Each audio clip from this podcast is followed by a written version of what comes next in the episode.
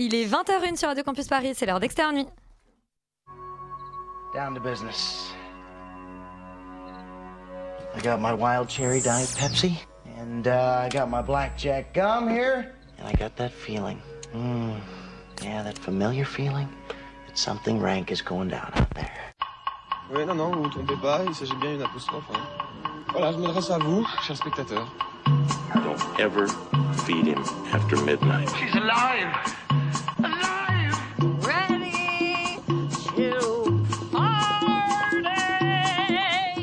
Sorry, Dave. I'm afraid I can't do that. I'm a man? Well, nobody's perfect. Qu'est-ce que c'est faire C'est pas quoi faire. Les acteurs sont à l'aise dans leur personnage, l'équipe est bien soudée, les problèmes personnels ne comptent plus, le cinéma règne. Vers l'infini soir, Externe Nuit voyage dans le temps et les espaces physiques et mentaux. After Sun, premier long métrage de Charlotte Wells, c'est un puzzle mémoriel. À l'occasion de sa sortie, Externe Nuit vous plongera dans les coulisses du métier de distributeur avec une interview exclusive d'Alexis Mas, fondateur et directeur général de Condor. Avec le nouveau Astérix et Obélix, l'Empire du Milieu, Guillaume Canet rêve de sauver le cinéma français en installant la Chine en région Rhône-Alpes. Et c'est la même rigueur historique et cinéphile qui anime Vaincre ou Mourir, le film de propagande produit par le Puy du Fou. Si ce programme a des airs d'apocalypse, ce n'est pas un hasard. Dans Knock at the Cabin, M. Night Shyamalan nous raconte la fin des temps. Passé, présent, futur. On vous promet le jugement dernier de la critique externe. C'est parti.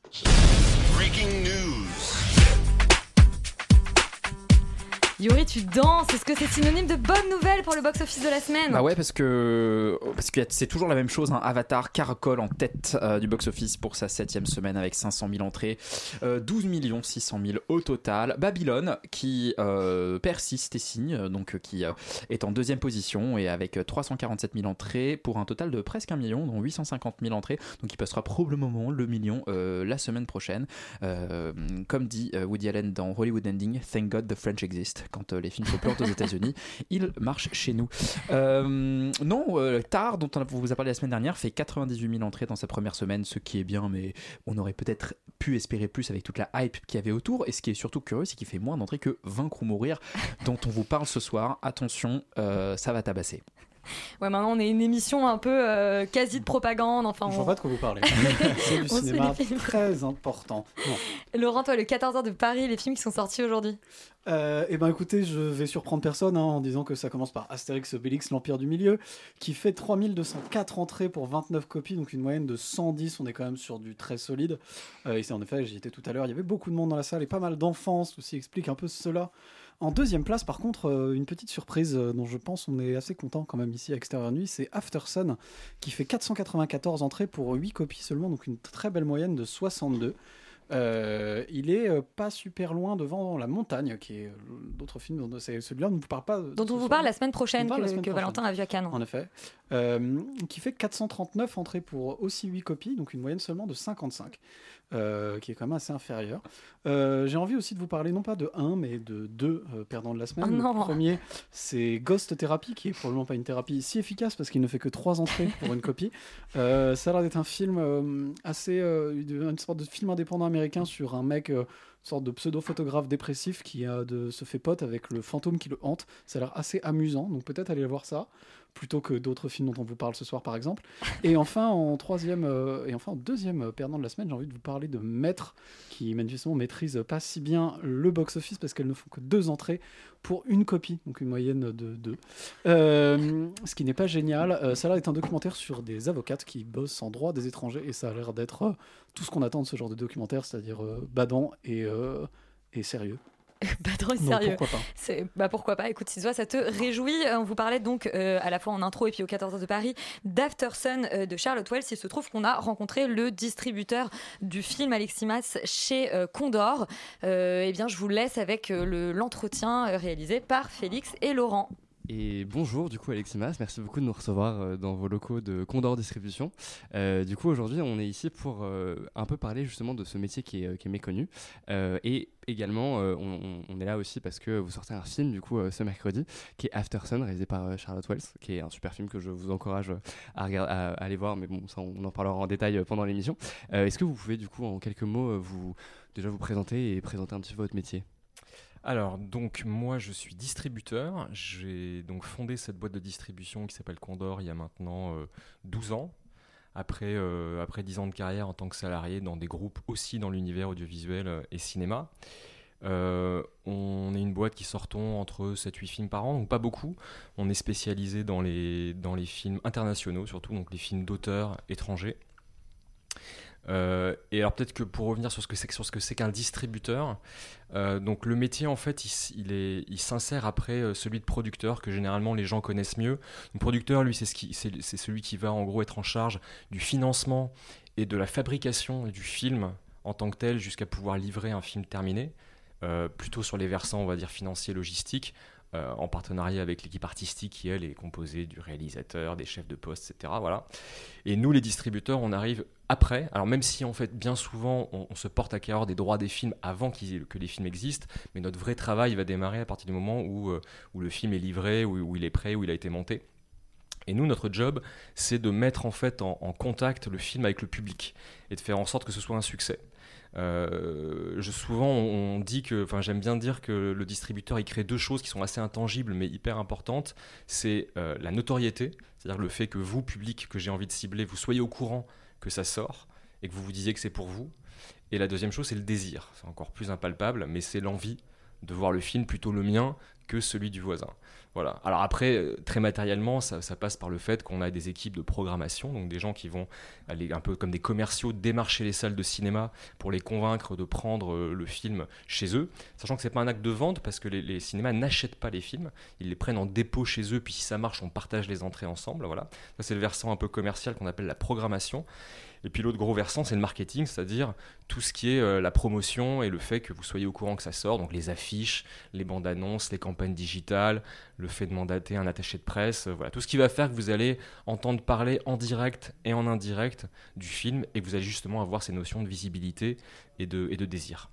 Et comment justement on, va chercher un film Qu'est-ce qui fait que vous avez envie par exemple de soutenir euh, là euh, Aftersun et, et de le sortir en salle? Et comment vous choisissez un peu les films que vous sortez?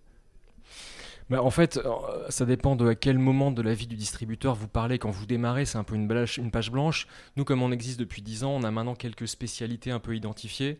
Et donc, par exemple, sur le film d'auteur euh, anglo-saxon, euh, indépendant américain, on est assez identifié maintenant parce qu'on a eu quelques succès, on a, pris quelques paris qui ont bien marché.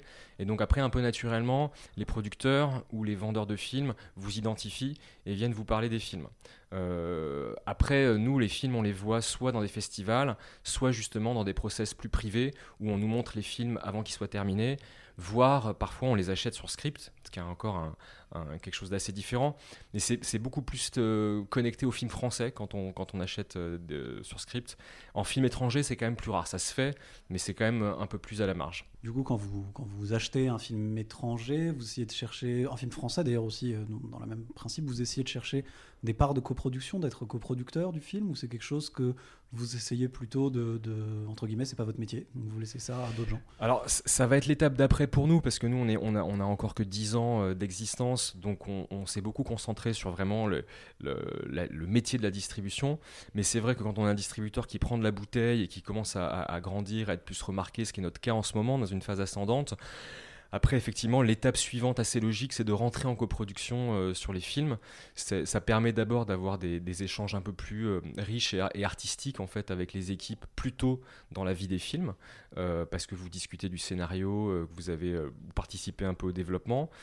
Ça permet aussi d'amortir le risque financier de manière un peu plus euh, répartie parce que vous avez le droit à des parts euh, copro du film, donc vous n'êtes pas exposé que sur le risque de votre pays, à vous. Si le film marche à l'étranger, vous pouvez récupérer euh, des parts. Voilà. Là, on a beaucoup parlé de l'aspect financier. Vous avez aussi évidemment toute une partie, vous l'avez dit, de faire exister en fait le film médiatiquement. Tout ce qui concerne le marketing, etc. Par exemple, pour revenir un peu à Aftersun, c'est un premier film d'une réalisatrice qui n'est pas du tout euh, identifiée. Comment on réussit à, justement à créer l'envie, en tout cas à attirer potentiellement un certain public et euh, en, en salle pour euh, voilà faire connaître le film? Bah, à chaque fois, il faut repartir de, de, de, de l'histoire du film au sens sa trajectoire, euh, à quel moment il se fait connaître et quel parcours on lui fait faire. Parce que, en fait, la sortie, c'est là où ça va un peu exploser auprès du grand public.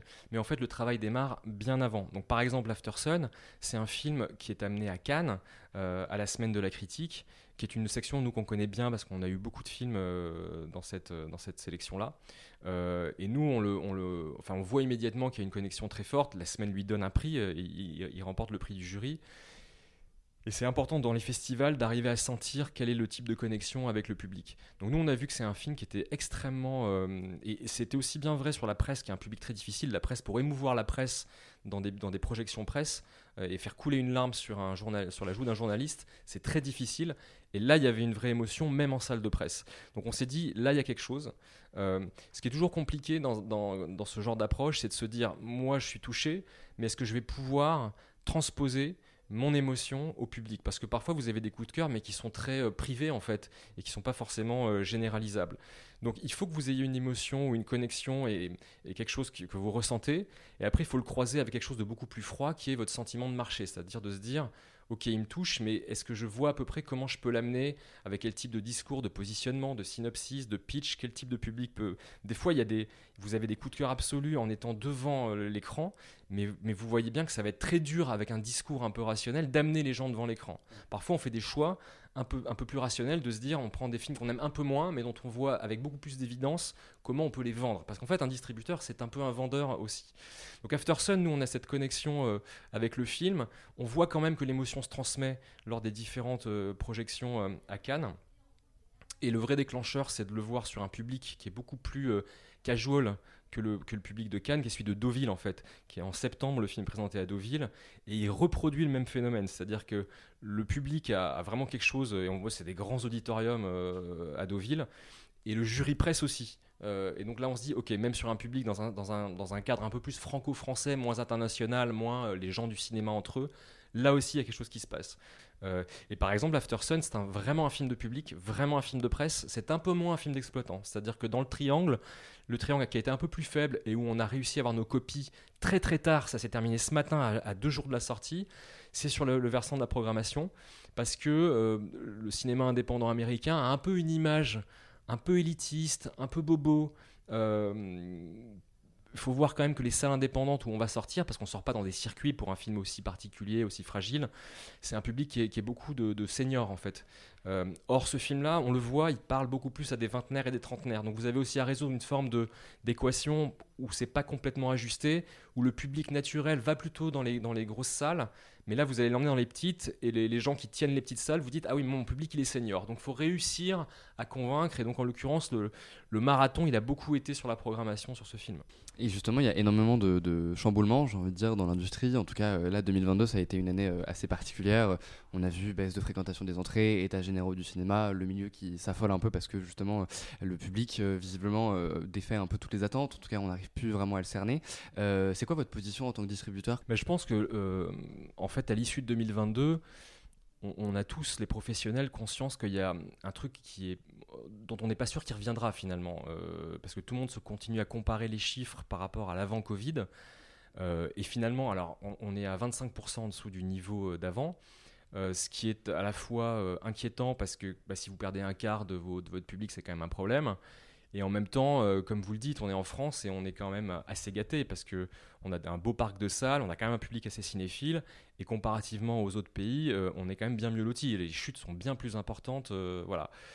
Du coup, nous cette année, ce qu'on s'est dit, c'est que ce que permet ce genre de constat-là, c'est qu'il n'y a plus de recettes en fait. Notamment, par exemple, quand on regarde ce qui se passe sur la comédie française, qui était l'ancien filon, qui était, on avait beau, enfin, en- artistiquement parlant, on avait beau avoir des jugements euh, controversés et variés sur ce genre de production. Néanmoins, c'était un peu le, cheval de, trait de, la fréquentation euh, sur euh, les gros films. Cette année, ça a été complètement rebattu parce qu'il y a très peu de comédies françaises dans, les vieilles recettes qui ont, vraiment marché. Et nous, on prend ça comme un signal de, bah, au ce moment-là, au- autant tenter des trucs. C'est pour ça qu'en fait, on amène beaucoup de films assez, assez particuliers. On a fait. On avait proposé deux films le même jour avec The Souvenir en, début d'année dernière. Euh, on est allé euh, faire un premier film queer pakistanais euh, qui s'appelle Joyland il y a quelques semaines. Et, on arrive en fait à faire des succès parce qu'en fait, on part du principe qu'il n'y a plus vraiment de filon qu'il faut répéter, donc autant tenter des trucs. Et jusqu'à présent, sur, sur l'année, ça, a plutôt, ça a plutôt fonctionné. Après, il faudrait quand même, et là je vais parle pas que pour moi, pour le marché au global, il faudrait quand même qu'on arrive à recoller un peu plus avec le gâteau entre guillemets d'avant, parce qu'il faut quand même voir que ça fait vivre énormément de monde et que fatalement, euh, c'est vrai dans la distribution, mais c'est vrai même chez les producteurs, qu'en fait, qui, reçoivent cette vague-là en, deuxième rideau, mais ça va les atteindre, parce que si la distribution va moins bien, elle versera moins de, minimum garantie à la production, et donc il y aura plus de mal à produire les nouveaux films. Donc ça, atteint in fine euh, tout le monde. Mais euh, c'est vrai qu'on est dans une phase où c'est la grosse ébullition parce que on est encore, on n'est pas sorti de cette crise. On est, on- est sorti de la phase très euh, conjoncturelle où il y avait les masques et tout ça. Mais on voit qu'on est sur la trace longue des dégâts qu'a fait euh, et des changements qu'a opéré cette crise. Normalement, c'était du temps long, tous ces changements-là, et depuis 4-5 ans, c'est vraiment du temps live. Quoi. On voit les choses se passer devant nos yeux. Et du coup, dans, dans, dans, une, un écosystème comme ça, dans un cadre comme ça, qu'est-ce qu'on va aller chercher en, fait, en comment est-ce qu'on va aller chercher ce, public-là? C'est-à-dire, euh, euh, sur, euh, est-ce qu'on va chercher des types de récits particuliers? Comme on voit que les vieilles recettes ne fonctionnent plus, ou en gros, on reprenait un peu toujours la même chose, est-ce qu'on va chercher, je des nouvelles arènes, des nouvelles têtes, des nouveaux types de récits, des nouvelles manières de, de raconter les histoires, des nouveaux réalisateurs? Bah, nous, on est, vachement sur la découverte, hein, parce qu'on a un positionnement de, distributeur plutôt de challenger. C'est-à-dire que nous, on est, arrivé, on est plutôt récent. Euh, donc, quand vous êtes dans cette position-là, il ne faut pas avoir peur de faire des, premiers films, parce que c'est grâce à ça que vous vous faites, connaître. Et vous avez paradoxalement plus de reconnaissance quand vous arrivez à transformer euh, un premier film, parce que c'est pas facile, comme vous le dites, personne connaît.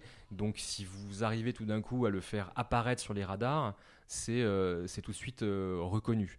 Et si jamais ça perce, vous allez devoir ensuite faire quelque chose qui est presque plus difficile, qui est de garder vos auteurs. C'est-à-dire que nous, par exemple, Johanna Hogg, euh, l'auteur de The Souvenir, on a tellement adoré son cinéma euh, on a voulu absolument la défendre sur la durée. Donc c'est nous qui sortons son prochain film qui s'appelle Eternal Daughter. Mais on a racheté tous ses films précédents parce qu'elle n'était pas connue en France. Elle avait une carrière, mais les gens l'avaient pas identifiée. On monte une rétrospective à, à Pompidou euh, sur elle. On écrit un bouquin sur elle. Donc là, on fait un travail qui est un travail différent de, euh, on creuse un sillon qu'on a ouvert.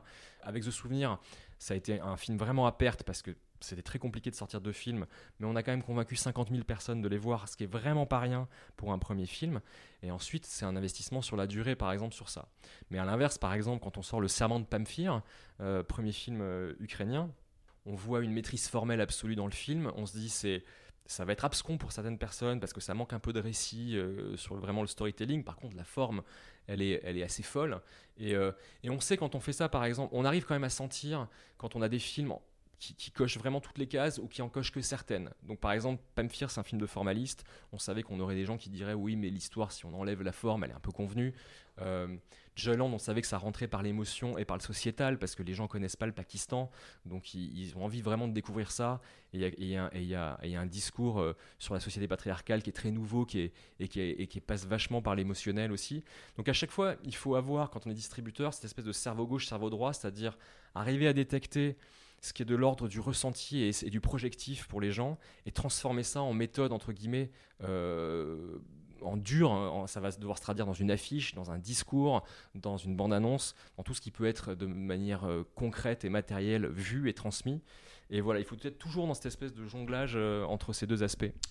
Et c'est et d'ailleurs en fait là, on parle plutôt de, de, films de cinéma. Vous, vous faites aussi chez Condor, j'ai cru comprendre des des films euh, plateformes, voire même des, des, des- comment dire, des sorties DVD. J'ai vu que vous avez sorti l'intégrale de Parker Lewis ne perd jamais en DVD. C'est Ce vrai. que je trouve incroyable. Euh, et euh, On vénère Kubiak. Bah bravo. et, euh, et du coup, euh, et du coup, en fait, quelle est la, quelle va être la différence en fait de travail entre les deux? Est-ce que c'est, euh, est-ce que s'il y a même une différence de ligne éditoriale en fait? Est-ce qu'on, est-ce qu'on peut même parler de ligne éditoriale en fait dans, dans, dans ce que vous faites Il y a complètement une différence de ligne éditoriale. En fait, ce métier-là dont vous parlez, c'est no- notre autre activité, qui est une activité. Alors, anciennement, on appelait ça éditeur vidéo quand ça avait un peu de sens, quand les vidéos physiques avaient vraiment du sens. On continue à le faire, mais c'est vraiment un marché qui a vraiment beaucoup baissé.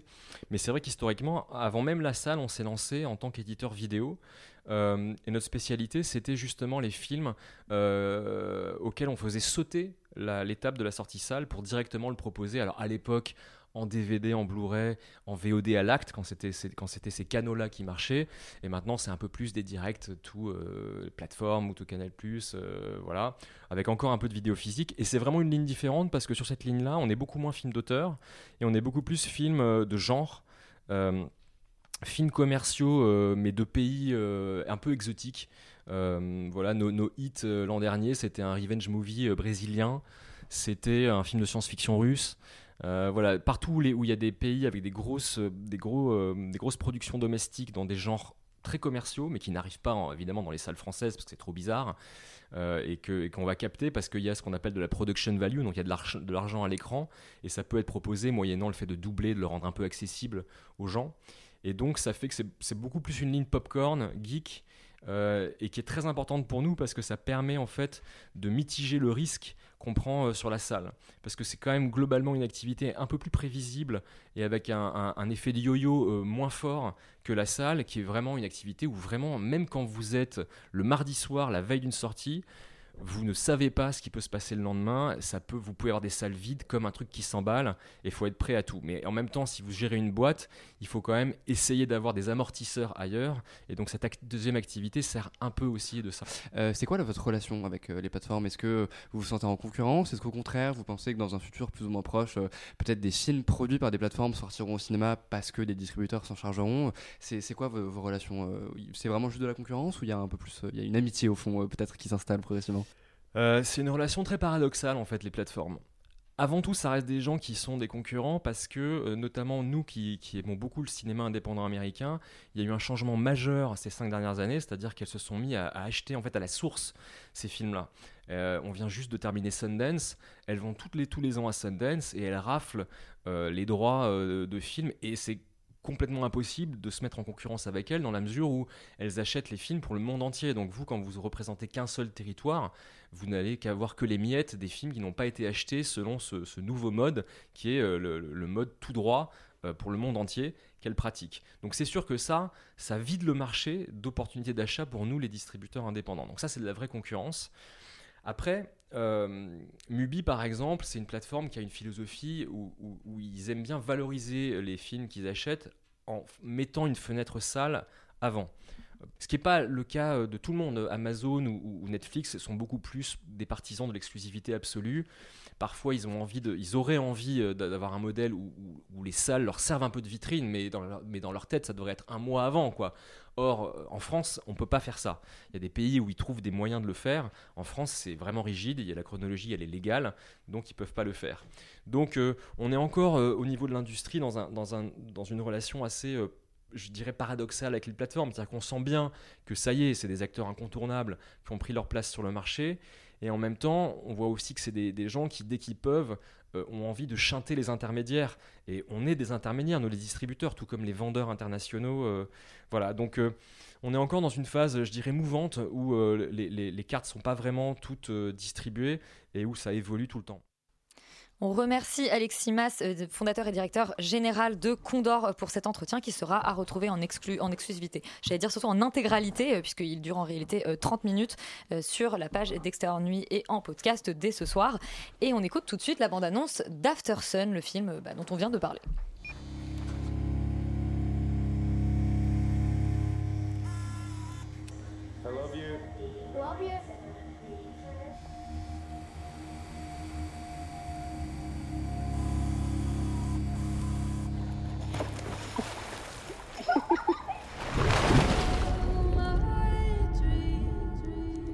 Manon After Sun est le premier long métrage de Charlotte Wells. Oui, tout à fait, une réalisatrice écossaise euh, très jeune qui a genre 30 et quelques années. Et le pitch, il est simple, c'est euh, les, les, vacances de Kaloum, qui est un jeune père de 30 ans divorcé, et de sa fille Sophie, euh, qui a 11 ans, dans un, hôtel de la côte turque dans les années 90. Euh, bon, moi je sais pas ce que j'ai toujours pas dit sur After Sun parce que là vraiment j'ai l'impression que ce film ça fait six mois que j'en parle.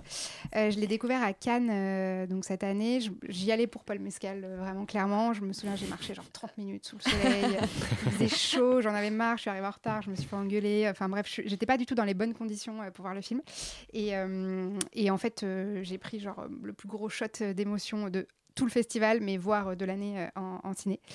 Euh, mais visiblement, je suis, je suis sortie effondrée de ce film. J'arrivais pas à me l'expliquer, mais visiblement, je suis pas la seule parce que j'ai l'impression que ça fait ça à presque tous les gens euh, qui, le voient. Il y a peut-être des gens un peu moins sensibles, mais euh, mais il y a un espèce d'effet euh, complètement dingue. Surtout que le film est très personnel. C'est basé en fait sur les souvenirs d'enfance de la réalisatrice, qu'elle a donc les souvenirs qu'elle a de son père. Et donc c'est voilà, c'est un matériau très personnel et en même temps c'est un film qui est, qui est hyper universel parce que c'est pas une déclaration d'amour à son père, c'est pas une déclaration de haine à son père, c'est genre bien au-dessus de tout ça. Mais c'est un film qui moi que je trouve tellement beau et tellement parfait que j'ai vraiment beaucoup de mal à l'analyser parce que j'ai trop peur de, rompre l'équilibre. On sent que c'est un équilibre qui est hyper fragile et de, voilà de, de, trop en parler, j'ai l'impression que ça dénaturerait quelque chose. Mais bon, je vais quand même essayer. Euh, Surtout qu'en fait, c'est juste une, accumulation de petits moments de vie et de petits moments de vacances comme ça. Donc, tu as de la plongée, tu as une fête, euh, une fête foraine, tu as un karaoké, tu as un dîner au restaurant. Comme ça, il n'y a pas vraiment de linéarité, il n'y a pas vraiment de temporalité. Euh, mais en fait, dans tous les petits détails, il y a des, il y a des, des- énormes doses d'émotions qu'elle injecte. Je sais pas trop, euh, sais pas trop comment elle fait. Euh, il y a, moi, il y a une scène, par exemple, je me souviens qui m'a bouleversée où il enlève son, il a un plâtre au début des vacances et il l'enlève tout seul dans la salle de bain et puis elle, elle lui parle à côté.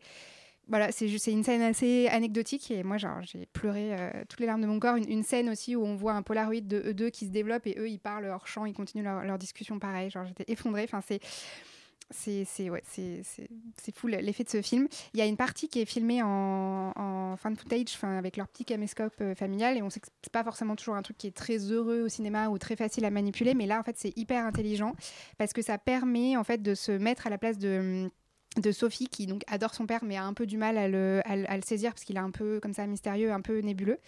Et, euh, et, et en fait on le voit toujours, enfin on le voit très souvent soit par l'intermédiaire euh, du caméscope ou alors on le voit dans un reflet ou alors on le voit sur une photo. En fait il est pas, il est mo- moins souvent qu'elle en tout cas filmé frontalement.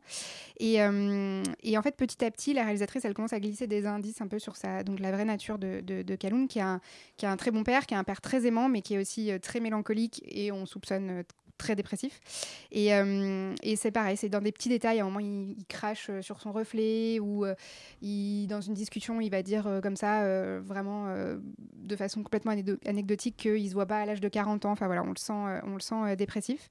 Et puis il y a le climax du film qui est une scène dans une boîte de nuit où le, on le, où Sophie, qui est en fait plus âgée, le retrouve, le retrouve, enfin essaie de le Enfin, c'est- ses souvenirs à elle, et puis c'est des lumières stroboscopiques, donc on n'arrive pas, elle n'arrive pas à le capter. Enfin bref, c'est par intermittence et tout. Et vraiment, cette scène, je l'ai trouvée, je l'ai trouvée folle. Dernier mot sur Paul Mescal, qui est nommé aux Oscars euh, pour ce film. Euh, il a 26 ans, c'est son premier rôle au cinéma. Moi, je m'en fous des cérémonies de récompense. Mais alors là, vraiment, s'il a l'Oscar pour ce film, je serais vraiment trop contente parce qu'il est parfait dans ce rôle. Il a une mélancolie qui va parfaitement. Donc euh, voilà, allez voir Afterson, mais je pense que visiblement, il n'a pas besoin de nous parce qu'il démarre très bien et tout le monde, euh, tout le monde va aller le voir. Tu vas traverser l'Atlantique pour aller aux Oscars pour Paul Mescal, probablement. Euh, Félix, est-ce que tu as été toi aussi chamboulé par Aftersun Ouais, un petit peu moins parce que j'ai pas de cœur, mais, euh, mais oui, complètement. Euh, et d'ailleurs, je défie un peu quiconque de ne pas au moins pendant une scène avoir un peu d'émotion parce que je trouve que le film tient euh, quasiment, enfin, il a beaucoup d'autres qualités, mais il tient quasiment qu'à ces deux acteurs et ces deux acteurs sont extraordinaires, mais vraiment, c'est-à-dire que la petite fille. C'est vrai, on parle beaucoup de Paul Mescal, C'est dingue, mais vraiment, j'ai la dernière fois que j'ai vu une petite fille aussi bien jouer au cinéma, c'était peut-être The Florida Project, ouais, ça remonte Mm. quand même à quelques années. Et en fait, elle fait tout, c'est-à-dire qu'elle elle a une espèce de spontanéité, une, une, une, il y a une alchimie aussi entre les deux. Et du coup, moi, j'ai assisté un peu une, une espèce de masterclass euh, justement de la réalisatrice qui euh, nous expliquait euh, que les deux avaient formé un peu une espèce de relation avant le tournage, et on sent que- vraiment Paul Mescal et elle, c'est- dingue cette espèce d'alchimie et ça emporte tout. Euh, donc ça, c'est sûr que c'est un très très gros point, euh, en tout cas, qui, qui fonctionne. Euh, et puis, je trouve surtout que le film est brillant dans sa pudeur, c'est-à-dire que il est très fragile effectivement, et j'y reviendrai parce que je trouve qu'il y a quand même deux trois trucs qui moi personnellement m'ont un peu gêné. Mais ce qui est génial, c'est qu'il ne s'appesantit sur rien. Et ça peut être un espèce de reproche quelque part qui est fait, je pense. C'est pas forcément un film commun, c'est-à-dire que énormément de films, tu les vois, bon, ça a été pensé pour que tu ressentes des émotions. Là, pas du tout. Euh, t'as de l'espace et t'as presque trop d'espace en fait pour t'approprier le film. Mais en même temps, c'est hyper agréable parce que c'est rare d'avoir des films qui te laissent autant d'espace pour euh, observer les images, pour regarder les personnages vivre et quelque part ressentir aussi toi un petit peu des choses, commencer à, euh, euh, être un petit peu dans le film, être dans ce- cet environnement qui est pas clair, qui est jamais défini. Tu, tu comprends progressivement que c'est des vacances, que c'est en Turquie, que ça se passe dans les années 90, mais en fait rien n'est vraiment donné et je trouve ça génial, vraiment hyper agréable et je crois que de plus en plus je vais vers des films qui euh, me tiennent pas par la main. Et donc voilà c'est pas du tout un film qui, qui vous tient par la main mais ça en fait justement une très grande qualité. Alors après, voilà, il y a quelques petits trucs qui m'ont gêné quand même. Euh, notamment cette scène de nuit qui moi personnellement m'a profondément irrité. Euh, J'ai pas du tout été euh, je- je- chamboulé par la scène parce que je la trouve très théorique et que justement pour une fois d'un coup euh, il y a quelque chose d'assez frontal. Euh, on sent en fait qu'il y a quelque chose d'assez métaphorique, qu'elle- que ça, bon je spoile pas mais ça représente un peu quelque chose et je trouve qu'on en a pas besoin en fait. Et que ce film justement il y, a y, a une- y a un naturalisme en même temps qui est extrêmement maîtrisé qui suffit complètement à te faire ressentir tout ce dont elle a besoin en fait quelque part de, de- enfin, tous les éléments qu'elle a besoin de passer dans le film et je trouve qu'on n'a pas besoin de ça. Ça en rajoute quelque part et d'un coup justement on te guide et on te dit ah t'as compris c'est ça en fait qui se passe. Et moi j'en ai pas besoin. Et j'avoue que du coup ça m'a un peu déçu parce que presque le film aurait été euh, encore plus brillant je trouve si il s'était euh, presque contenté de ce minimalisme absolu euh, et de ne pas rajouter des espèces de scènes qui sont un peu plus métaphoriques allégoriques et surréalistes entre guillemets en tout cas un peu plus stylisées. Et j'ai un peu ce même problème sur pas mal de petits plans aussi par moments où tu sens que c'est un peu calculé. Mais sinon franchement c'est un premier film qui est assez extraordinaire et je conseille d'aller voir ça parce que on voit rarement ça au cinéma Imen. After- dire? bah, que dire, que dire, que rajouter? Euh, que rajouter, je sais pas. Moi, je pense que je vais plutôt pencher du côté de Manon. Enfin, dans juste ce ressenti viscéral, je l'ai vu Moi aussi. aussi, je suis du côté de Manon. Ouais, ouais, oui, non, c'est très bien. Mais je veux dire, dans ce truc d'avoir une difficulté à mettre des mots dessus, en fait, pareil que toi, je l'ai vu à la, à la critique à Cannes. C'était une séance de 8h ou 9h du matin. Et en fait, j'ai vraiment fini en pleurs. Et il y a un truc où juste. C'est resté avec moi, mais en fait, j'arrive même plus à savoir pourquoi. C'est ça qui est assez fou, c'est que j'y pense à peu près tous les deux jours. Je revois les images qui m'ont vraiment touchée. Je pense à cette petite fille à laquelle je me suis aussi beaucoup identifiée. Et je trouve que cette relation, en fait, père-fille, est extrêmement rare au cinéma et extrêmement importante et extrêmement belle aussi. Euh, je vois un peu toutes les références et tout, toute cette espèce de melting pot aussi sur euh, la solitude, euh, l'ennui. euh, on est en vacances, on sait pas vraiment quoi faire, mais je trouve que c'est tellement personnel. C'est quelque chose que j'avais, enfin que j'ai sensation en tout cas de ne jamais avoir vu. J'ai l'impression de voir vraiment une patte de réalisation qui me touche énormément et qui me donne aussi bah, beaucoup d'espoir, notamment dans le succès de ce film. J'ai voulu le voir trois fois en avant-première ce week-end, ce n'était pas possible, c'était complet six jours à l'avance. Et je trouve ça fou en fait qu'un film comme ça, un objet filmique comme ça, ait un succès tel. Et c'est ça en fait qui, fait que bah, il est d'autant plus attachant pour moi. Voilà, je pense que je vais pas rajouter grand chose parce que vous avez, enfin, t'as décrit un peu les scènes clés aussi euh, qui font que ce film, bah, en fait, c'est dans son naturalisme et dans la profondeur de ses acteurs et dans le réalisme euh, mélancolique qui fait que ça brise le cœur dans des choses extrêmement simples, comme tu l'as dit, juste un plan d'un Polaroid, juste un plan d'une discussion. Euh, moi, je vois Paul Mescal en train de danser en fumant sa clope sur la terrasse. Euh, je vois aussi les premiers émois de cette petite fille. J'ai aimé le fait qu'on nous montre que cette petite fille bah, ne sera pas forcément hétérosexuelle. Ça, je trouve ça hyper important en fait. Et j'ai trouvé que c'était extrêmement bien fait pour le coup pas lourdingue du tout.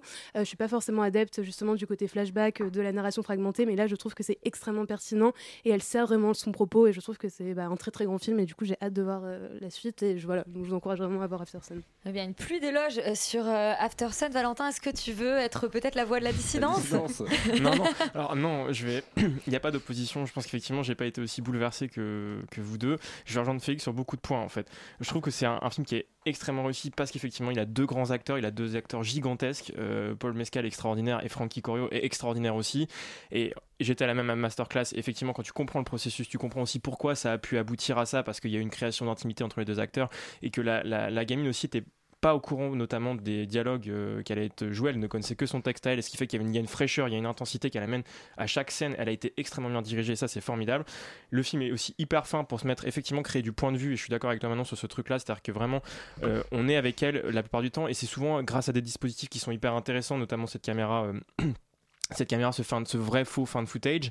Et effectivement le, film a aussi d'autres enfin il parle pas que de leur relation père-fille c'est-à-dire qu'il est extrêmement complexe extrêmement bien construit extrêmement bien écrit. Effectivement l'éveil à la sensualité qu'on décrit euh, chez, cette petite fille. En fait c'est extraordinairement finement filmé parce que c'est à travers quelques, plans. C'est euh, la courbe d'un corps à un moment c'est un bras c'est une scène dans une piscine. C'est pas grand chose mais à la fin on comprend exactement où on est et on peut aussi chacun se rattacher à ça. Enfin il y a une sorte de, vérité absolue qui se dégage de ça. Je trouve que le film a aussi fait le choix d'un découpage qui est hyper souple et ça c'est vachement bien parce qu'effectivement on touche vraiment à ce que c'est qu'un souvenir, vraiment à la matière du souvenir. Et encore une fois, quand on entend la masterclass, on comprend comment on en arrive à là parce qu'elle a eu au départ un découpage très strict dans son scénario en mode jour 1, jour 2, jour 3 jusqu'à la fin des vacances. Et puis tout ça a été bouleversé à un moment, ce qui fait qu'il y a une sorte de. En fait, c'était pas le bazar au départ, ça l'est devenu. En fait, ça s'est mélangé au fur et à mesure. Et dans son processus même d'écriture, elle a retranscrit un- presque ce, ce processus qu'on a tous de ne plus se souvenir correctement et de remélanger, de recréer. Et ce qui fait qu'à la fin, en fait, cette matière-là est très claire et, et ce découpage-là, moi, m'a beaucoup touché. Maintenant, Effectivement, je pense que fatalement, ce fait juste, je pense que c'est pas mon type de cinéma préféré, c'est pas ça qui m'amène à l'émotion la plus forte. Et je pense que le film paye aussi en partie son tribut à effectivement un système de référence qui est quand même bien établi.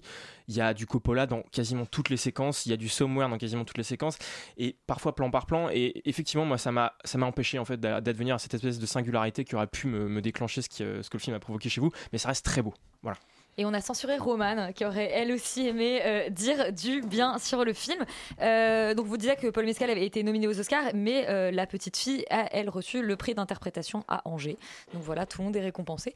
On, vous, on vous encourage à aller découvrir After Sun au cinéma et on change. Alors radicalement, j'ai envie de dire, c'est quasiment David contre Goliath, puisqu'on va maintenant partir dans l'empire du milieu avec Astérix, Obélix et Guillaume Canet.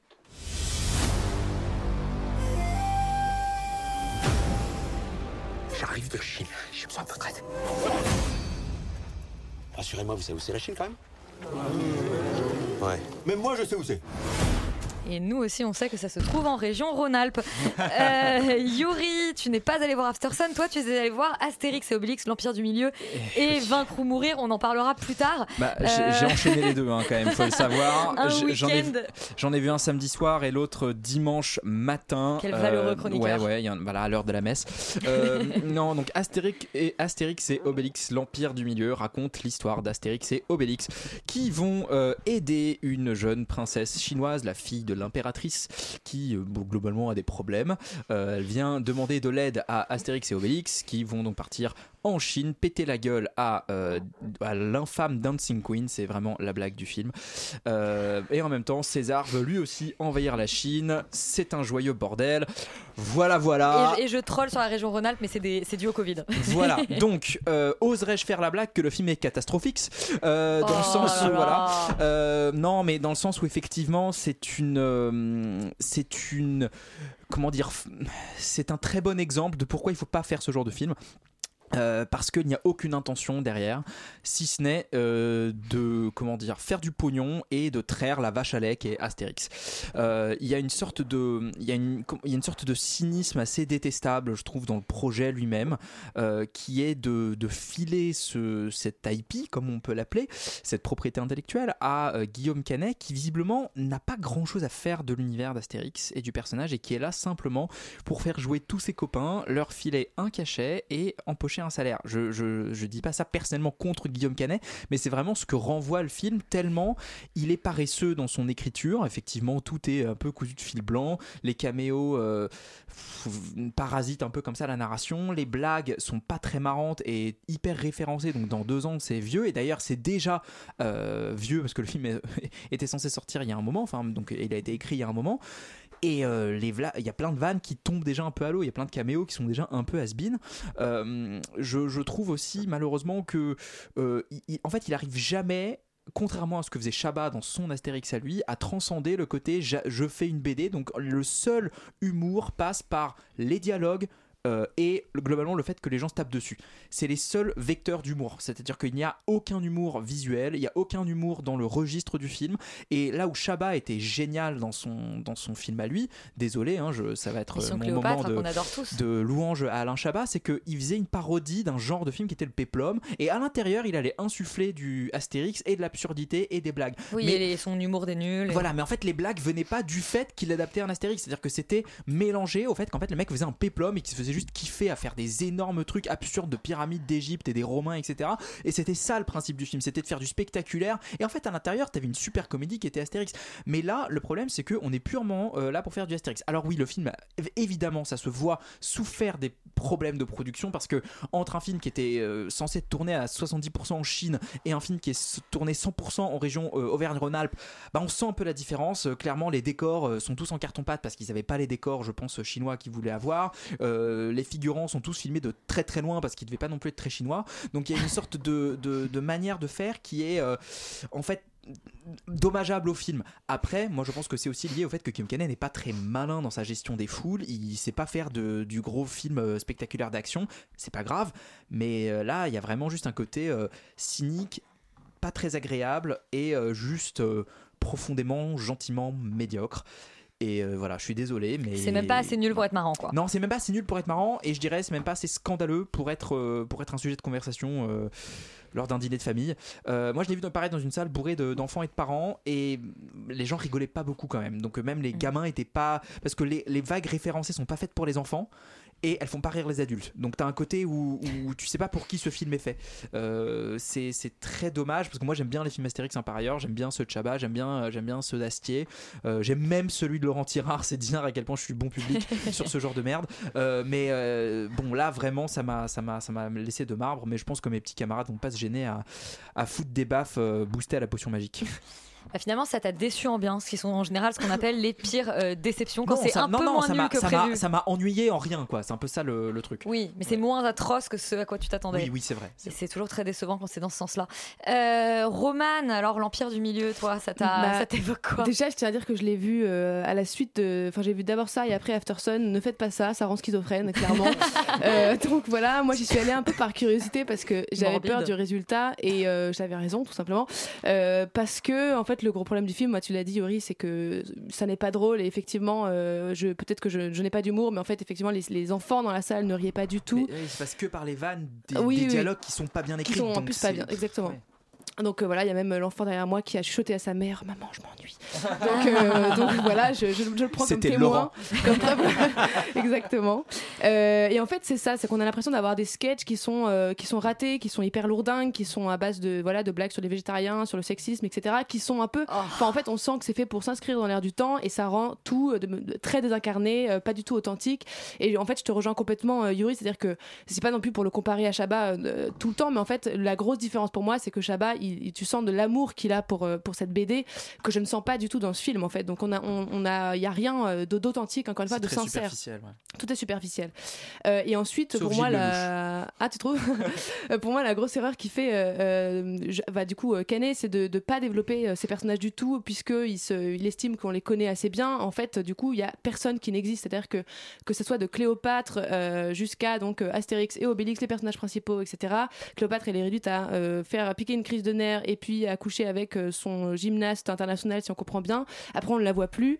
Le seul qui fonctionne à la limite pour moi, c'est Vincent Cassel en euh, Jules César, qui, euh, je sais pas pourquoi, arrive à, à, à être crédible En là-dedans. fait, c'est le seul qui s'amuse vraiment. Exactement, Je pense que c'est le seul qui n'a rien à foutre et qui s'amuse Oui, à être oui, là oui. à faire du César. Et d'ailleurs, je me suis dit, en fait, il aurait très bien pu être dans le film de Chabat, ça m'aurait pas euh, choqué. En fait, c'est le seul où on voit pas l'espèce de, ouais, de, de, de gros, de gros décalage entre euh, voilà, le, le Canet et le Chabat, même si, euh, encore une fois, l'idée pas de les comparer, mais, euh, mais voilà. y a- on ne y a que un- ça. Mais on fait que ça. Bah, en fait, tout tu cas, il y a un- forcément parce que c'est. Oui, t'es un peu obligé, mais en tout cas, il y a un panel de, personnages qui est vraiment complètement creux, qui rend l'intrigue euh, pas du tout euh, intéressante. Déjà, elle l'est pas euh, tellement parce qu'il y a une, une flemme de narration, mais en plus, comme on n'aime pas les personnages et qu'on se fout un peu d'eux, euh, on a, ça rend le truc euh, voilà, complètement vide, euh, ce qui est très prévisible aussi. C'est-à-dire qu'on a l'impression d'avoir des petits caméos un peu de partout, euh, avec euh, Angèle, Big Flo, Oli, euh, Zlatan, etc., euh, qui ne servent à rien narrativement, qui, donc, qui, servent, qui sont là vraiment pour euh, décorer.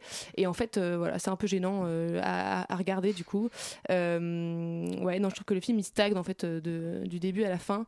Donc je j'ai pas grand chose pour le sauver si ce n'est Jules César. Donc euh, Le caméo de Zlatan est quand même particulièrement compliqué parce que tu sens qu'il a, qu'il a été filmé en fond vert avec aucun acteur autour et que globalement ils l'ont intégré dans le film après et du coup c'est juste hyper moche. Ah, mais de toute façon, tout le film, on dirait un vlog YouTube. hein. C'est-à-dire que quand même, attendez-vous à un truc euh, euh, assez laid. Formellement compliqué. Ouais.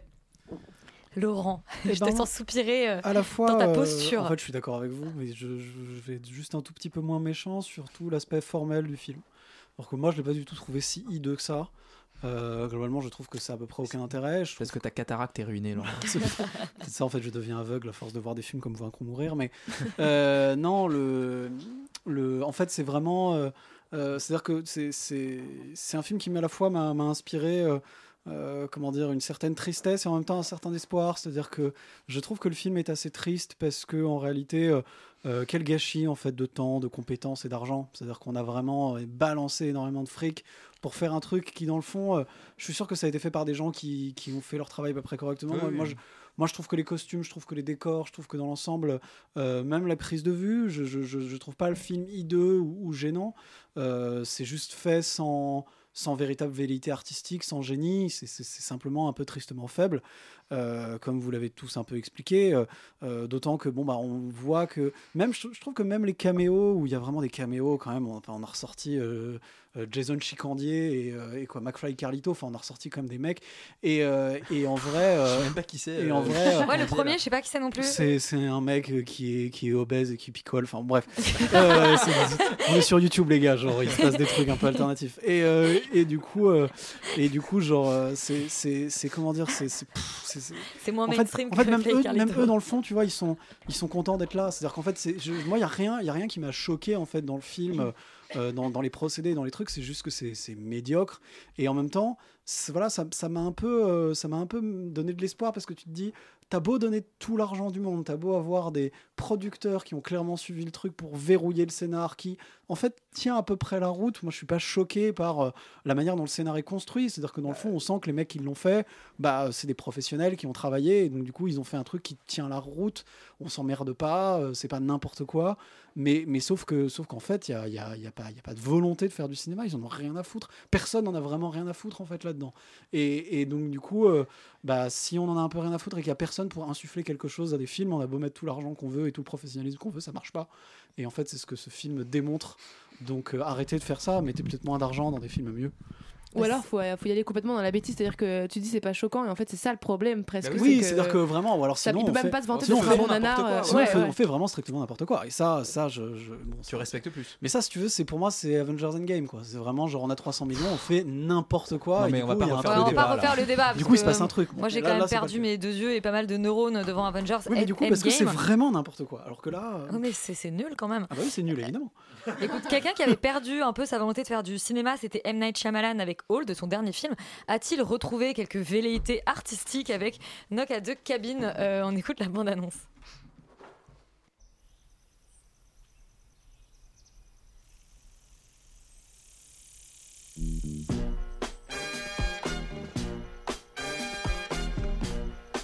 Are we gonna sing along? Yes, of course. I wanna put on my, my, my, my, my boogie shoes. Yeah. I wanna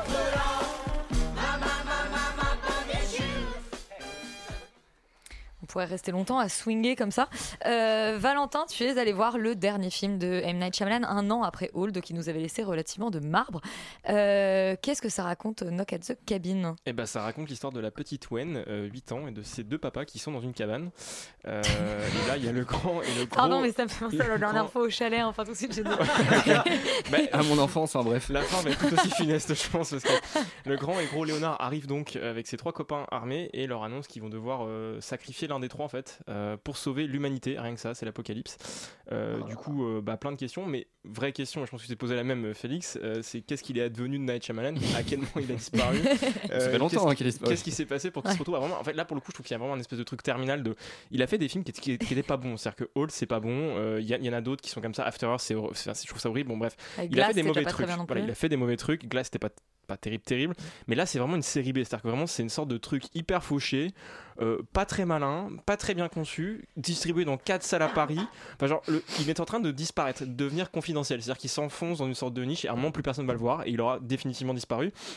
Donc il y a quelques séquences qui restent euh, paranoïaques, qui bien conçues et tout ce qu'on veut parce qu'il y a quelques plans qui rappellent les grandes heures du, village notamment, il y a quelques plans ou signes aussi parce qu'effectivement c'est plus ou moins le même dispositif, c'est-à-dire qu'ils sont planqués dans une, cabane et ils peuvent pas sortir.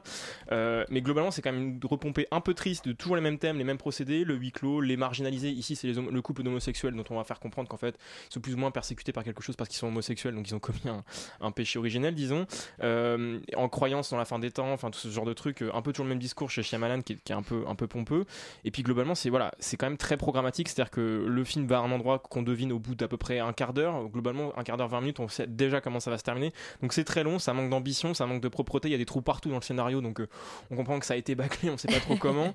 Euh, voilà, il reste à peu près le charisme bovin de Dave Bautista qui est euh, du coup le mec des Gardiens de la Galaxie, voilà, qu'ils ont affublé d'une petite chemise et de lunettes pour nous faire comprendre qu'il est méchant mais un peu gentil. Mais et alors- que Shyamalan a vu Blade Runner Voilà, 2049 j'allais parce que ça, Shyamalan vole absolument toutes ses idées aux autres films de toute Ah, façon. moi je crois que je l'ai pas vu celui-là, par contre je crois que j'ai pas vu euh, Blade Runner, donc peut-être que c'est pour Et ça bah, que il a je- le même look dedans. Ah et merde, il est bon, bah, brillant. du coup j'ai cru que c'était une idée originelle, bah désolé, il faut lui retirer. voilà, globalement même le, même le caméo, le fameux caméo de Shyamalan dans lequel il apparaît un moment, là il est vraiment nul à chier, c'est-à-dire qu'ils allument la télé pour pouvoir le, le diffuser, c'est nul. Voilà, globalement c'est nul. Donc c'est nul, c'est ton résumé du film. Euh, Knock at the Cabin, Félix, est-ce que est-ce que c'est nul? Ouais, c'est nul. Qu'est-ce que je me suis fait chier, horrible. Euh, non, je vais quand même, je vais commencer par sauver deux trois trucs. Euh, J'ai bien aimé l'ambiguïté des personnages, euh, notamment des méchants. Enfin, en fait, excusez-moi des méchants parce que je reviendrai sur les personnages principaux qui sont catastrophiques, mais euh, les méchants en fait sont pas vraiment méchants. Il y a un côté où c'est des gentils qui sont obligés quelque part de faire euh, ce qu'ils doivent faire.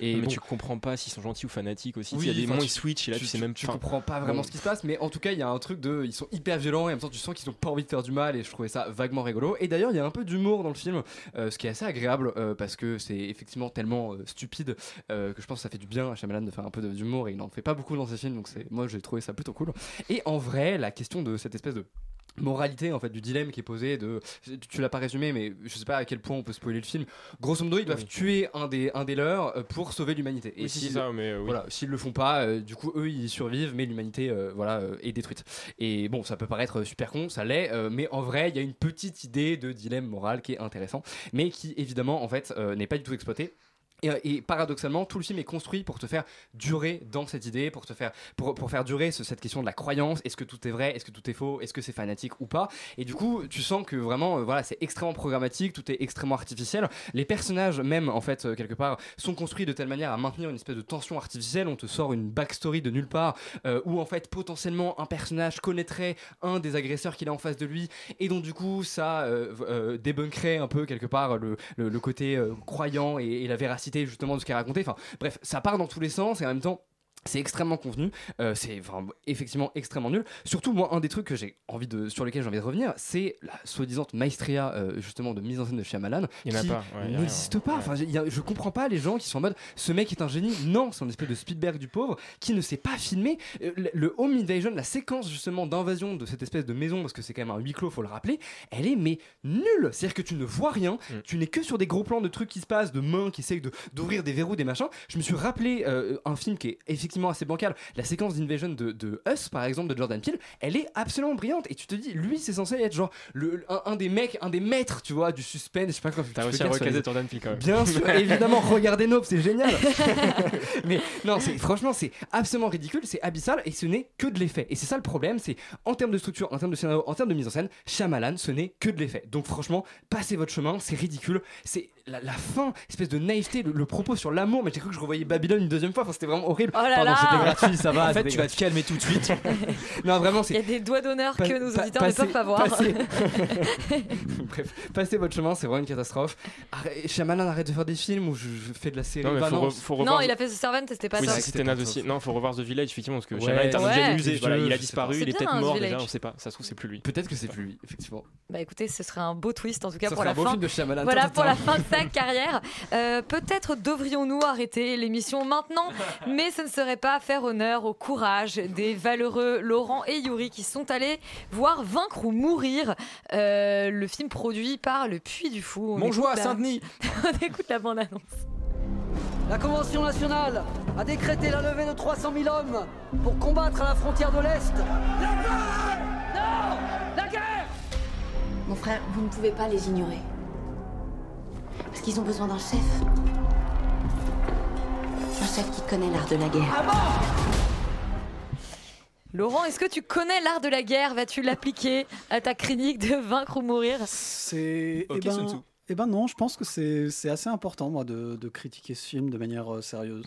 Ah mais je sais que tu vas le faire avec tout ton sérieux, effectivement. Parce que, euh, parce que en fait, on n'en parle pas du tout de savoir est-ce que c'est un bon film ou pas, globalement, les trois quarts du temps. Quand on en entend parler dans les médias aujourd'hui, Mhm. c'est. euh, euh, c'est que globalement, euh, enfin, on en dit du mal, et à mon avis, à raison. Mais je vais en venir pourquoi? Euh, déjà, ça, on va rappeler de quoi ça parle. Ça parle de euh, l'histoire de la guerre de Vendée, vue à travers les yeux du- d'un des, d'un des, plus- d'un des chefs vendéens les plus connus, qui s'appelait, euh, je sais Jacques Charette de la Gontrie, enfin, un mec qu'on appelle Charette, quoi, globalement. Et Charette. C'est Hugo Becker? Euh, c'est Hugo Becker, tout à fait, et qui, euh, et qui ont comment dire, qui ont mené une espèce de, bah, de guérilla, de guerre civile, qui a été menée par, euh, par la, jeune République française contre, contre ces, comment dire, ces rebelles vendéens, euh, plutôt rebelles d'inspiration royaliste, parce qu'il y avait des tas d'autres rebelles, d'autres inspirations à l'époque, mais enfin eux, ils sont plutôt euh, voilà royalistes, Euh, et, et, des, et d'ailleurs de, la manière très très violente où ils ont été traités, il y a eu beaucoup de massacres, enfin c'est un épisode quand même très plutôt sombre de l'histoire de France, mais et en fait, ce film essaye de raconter tout ça et le fait avec un point de vue bah, très clairement. Euh, très clairement orienté et même d'ailleurs en fait euh, à mon sens bascule dans, la propagande. C'est à dire qu'on on dit beaucoup que ce film est un film de propagande. Je peux vous affirmer que c'en est un. Euh, que c'est que c'est clairement un film qui est là pour essayer de parler de enfin pour essayer de, parler d'un point de vue idéologique. Et il le fait avec des procédés qui sont très grossier, c'est-à-dire que euh, on est dans une espèce de, de, de- manichéisme total, d'héroïcisation extrêmement, euh, extrêmement violente, enfin presque, enfin je dis violente, mais non, enfin très très exacerbée du personnage principal. Euh, Il y a, euh, je trouve que le procédé d'ailleurs qui est le plus, qui est le plus incroyable, c'est que en fait la guerre de Vendée, bah, les, les rebelles vendéens ont essentiellement perdu, d'une façon, ont perdu des batailles, mais on ne met jamais en scène une bataille où on voit les Vendéens perdre. À chaque fois qu'on les mise en scène, euh, ils gagnent. Euh, on est vraiment dans un truc qui cherche à montrer que euh, c'est la France qui la France qui résiste et qui la France de comment dire de qui, respecte la terre de ses ancêtres, qui résiste face aux idées nouvelles délétères amenées euh, par Paris globalement. C'est essentiellement ça et le film parle de ça de manière très transparente et il le fait avec une espèce de velléité euh, historique parce que en réalité et c'est là on va commencer à rentrer dans, dans les vrais gros problèmes du film parce que à la rigueur on fait des films de propagande mais pourquoi pas? Enfin je veux dire il y a- des gens qui le font hein, why not? Mais euh, mais c'est que que le film commence déjà par des espèces d'interviews d'historiens. Il y a 5-10 minutes d'interviews d'historiens qui parlent très sérieusement de la guerre de Vendée en racontant je pense essentiellement n'importe quoi alors je suis pas un spécialiste du sujet mais mais mais voilà en fait, des- c'est- même pas. bah, en fait, quand, vieux- quand, quand ça commence par un mec qui dit Charrette, c'est le symbole de l'honneur. Voilà, on a des vieux, on a de des vieux qui parlent comme ça et Enfin, qui disent genre la Vendée, c'est l'honneur et le combat. Enfin, tu vois des trucs comme ça. C'est forcément un peu compliqué. Et en fait, à partir de là, euh, et c'est là le vrai gros problème du film, c'est-à-dire qu'on a que des séquences comme ça, collées un peu les unes aux autres, avec une voix off qui nous raconte ce qu'on est censé voir et ce qu'on vo- enfin, voit à l'écran et ce qui est censé se passer entre les moments de ce qu'on voit à l'écran. C'est-à-dire qu'il n'y a pas de scénario, il n'y a pas de mise en scène, il n'y a pas de construction de personnages, il n'y a rien. C'est-à-dire que c'est- vraiment tellement fait n'importe comment qu'il n'y a rien. On a l'impression de voir un film fait par des gens qui comprennent pas ce que c'est que le cinéma et qui ne savent pas faire de film. Et c'est effrayant. C'est-à-dire qu'il y a un niveau de, de sidération totale, moi je trouve, quand on voit ce truc, où vraiment j'ai été subjugué. subjugué, mais en mauvais, quoi. C'est-à-dire que c'est tellement nul que ça m'a que ça m'a surpris. Que et dire c'est- C'est-à-dire que c'est c'est même pas un bon film de propagande. C'est-à-dire que c'est- la propagande ne passe même plus à ce niveau-là, tellement c'est mauvais. Oui, non mais que. En fait, le, euh, ce film est au cinéma ce que l'antimatière est à la matière. C'est-à-dire que c'est la négation de tout. C'est-à-dire que c'est l'absor- enfin, comment dire, c'est l'absorption de, de, de tout bon sens. De, de, il n'y a, il y a plus rien quand on voit ce film. Euh, je suis assez d'accord qu'il faut en parler sérieusement en fait parce que c'est quand même un film qui a été euh, soutenu à gros renfort par le groupe Canal+ et Studio Canal qui en assure quand même une partie de la On n'est distribution. pas complètement surpris non plus. hein. Non, mais en fait, c'est intéressant et, et c'est intéressant parce que clairement, le film se positionne comme une espèce de contre-modèle idéologique à, euh, on va dire, euh, euh, ce que ce camp-là considère comme étant le globi-boulga euh, révisionniste, genre les films comme Tirailleurs, etc. Donc c'est c'est c'est un film qui se positionne vraiment avec une velléité de raconter une contre-histoire de, l'histoire de France, mais d'une manière qui est effectivement très problématique. C'est-à-dire que, enfin, si la forme et le fond qui remontent à la surface, bah là, la forme, elle pue, quoi. C'est-à-dire que même le, le- le- la fin, c'est c'est insensé de voir à quel point le film ne respecte aucune règle de rien, n'a rien à foutre de rien. Euh, C'était censé être un téléfilm, docu-fiction, donc du sens qu'ils ont plus ou moins bricolé des trucs, rajouté de la voix off, etc. Il y a des comédiens qui sont allés se perdre là-dedans, comme Gilles Cohen, euh, Hugo Ah oui, Becker, ouais. Jean-Hugues Anglade. Enfin, tu sais, qu'est-ce Ah oui. qu'ils vont faire là-bas?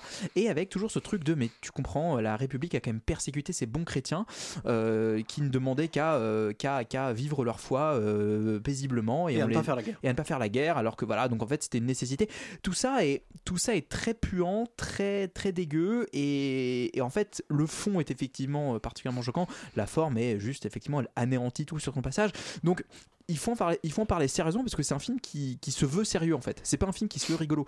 Et, le, et je pense que toute la mauvaise presse qu'il a eue euh, ces dernières semaines, notamment une de certains quotidiens, lui a conféré, à mon sens, une partie de son succès parce qu'on on n'a pas pris ça au sérieux. Et euh, voilà.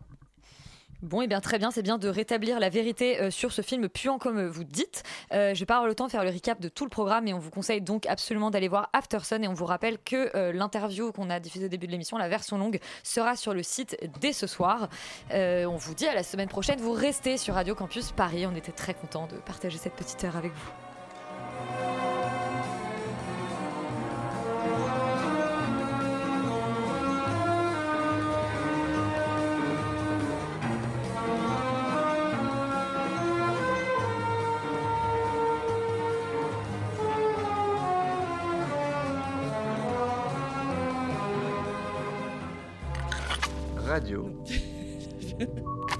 Campus